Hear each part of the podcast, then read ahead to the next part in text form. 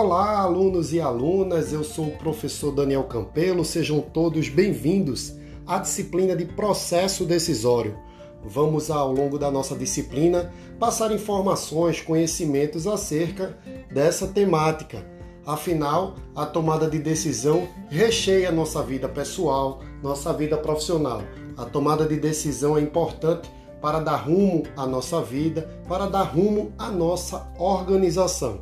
Então vamos aqui tratar de assuntos importantes, assuntos que acredito eu vão esclarecer alguns elementos importantes na hora de tomar decisão.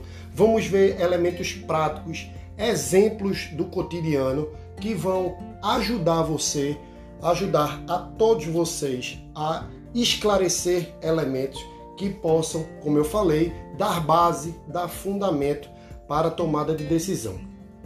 O processo decisório, ele é muito importante para fazer com que vocês percebam que é através de sua construção que a tomada de decisão ela pode ser cada vez mais assertiva, cada vez mais positiva e que traga sempre os retornos esperados e que a empresa, a organização, a instituição, ela continue sempre a partir das decisões tomadas, caminhando para os objetivos outrora planejados. Então fica aí o meu convite, eu espero que vocês gostem e a gente se encontra então aqui no próximo episódio, é, no final ainda dessa unidade, para falar sobre o ambiente na tomada de decisão.